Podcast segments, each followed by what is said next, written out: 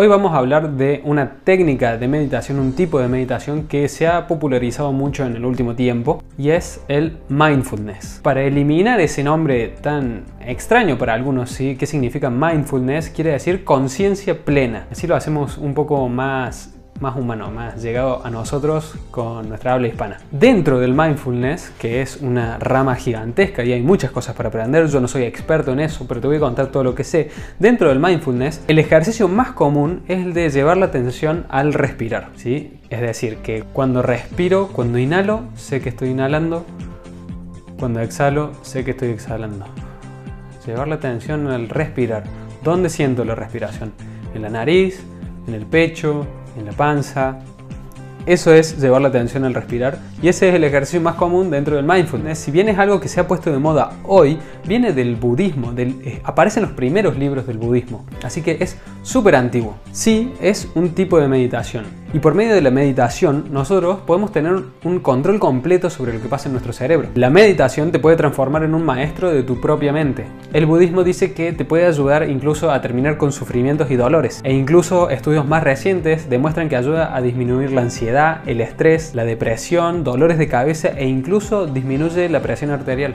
¿Cómo es que puede una simple actividad como llevarle la atención en la respiración cambiar el funcionamiento de tu cerebro? ¿Y puede esto cambiar tu vida? Eso lo que vamos a ver hoy y si te interesa este tema y todo lo que está relacionado a desarrollo y crecimiento personal, te invito a que te suscribas a mi canal, ya que subo contenido como este todas las semanas. Y quédate hasta el final del video porque al final te voy a dar tres recomendaciones que a mí me ayudaron a tener una conciencia más plena. Yo soy Nico Grupe.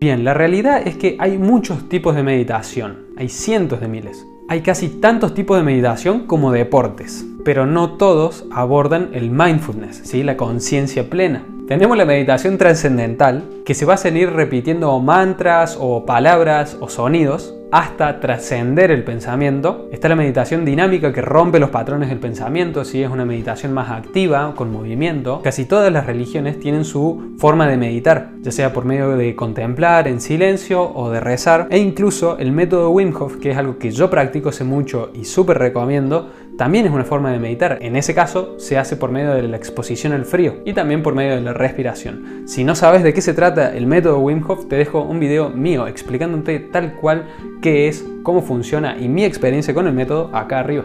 Los primeros registros de la meditación vienen del hinduismo y se cuenta que Buda aprendió estas técnicas y luego les añadió su toque y creó el Satipatthana, que quiere decir mantener la atención en el interior. El objetivo en este tipo de meditaciones no era acercarse a lo divino o vaciar tu mente, sino es simplemente prestar atención. La mayoría de las veces, la mayoría de las personas no tiene idea de dónde está su mente. Hacemos cosas de las que no somos conscientes, simplemente las hacemos, como por ejemplo revisar las redes sociales ¿sí? Ya es una costumbre que directamente agarramos el teléfono y entramos sin ser conscientes de lo que estamos haciendo. O por ejemplo comer aunque sea cuatro veces al día. A veces ni siquiera somos conscientes de si realmente tenemos hambre o no para almorzar y comemos por el simple hecho de que es la hora de comer. Así que gran parte de la práctica del mindfulness es saber en dónde está nuestra mente. Buda, para poder explicar este tipo de meditación, lo hizo por medio de una fábula. Había una tortuga y un zorro. La tortuga, cuando vio que había un zorro y dijo, uy, ese es mi enemigo, dijo, no voy a tener tiempo para correr. Así que directamente se escondió en su caparazón. El zorro realmente se acercó y trató de atacar la tortuga, pero trató durante bastante tiempo hasta que se dio por vencido y se fue. Cada vez que veamos un zorro en nuestras vidas, puede ser el estrés, la tensión, la depresión, la ansiedad, la tristeza, las preocupaciones, hay que hacer como la tortuga. No quiere decir que hay que huir de los problemas y no hacerse cargo, sino observar nuestra reacción en vez de actuar de inmediato, en vez de salir corriendo. Hay que apreciar que esos sentimientos son productos pasajeros de la mente y que controlamos la relación con ellos. Hay que hacerse amigo de esas emociones. Los grandes beneficios es cierto que aparecen cuando una persona ya lleva mucho tiempo meditando. No es algo que se consiga de la noche a la mañana, pero es como ir al gimnasio para nuestro cerebro. La mente se va volviendo más sana y se va desarrollando. Cada sesión de mindfulness es como un entrenamiento. Lo más común es que al principio cuando intentemos meditar, cuando intentemos llevar, hacer esta simple tarea que es llevar la atención a la respiración, nuestra mente divague y se vaya para todos lados y va a ser difícil de concentrarse. Eso es solamente porque no estamos acostumbrados a hacerlo, pero la práctica hace el maestro. Nos vamos a dar cuenta que de repente nos vamos al pasado y al futuro. Siendo más específicos, acá se activa una parte de nuestro cerebro que se le conoce como RND, que quiere decir red neuronal por defecto. Esta área del cerebro es la que se encarga de recordar e imaginar pero también es la que hace que no paremos de pensar. Es justo en ese momento cuando nuestra mente está divagando, cuando tenemos que aprender a estar en conciencia plena. Nos tenemos que dar cuenta que nos fuimos con algún pensamiento y tenemos que traerlo de vuelta al presente. De hecho, eso es lo más importante, el darse cuenta que nos fuimos, que nuestra mente está perdida. Con el tiempo, la meditación va a hacer que nuestra actividad en esa área del cerebro, la, la RND, se reduzca.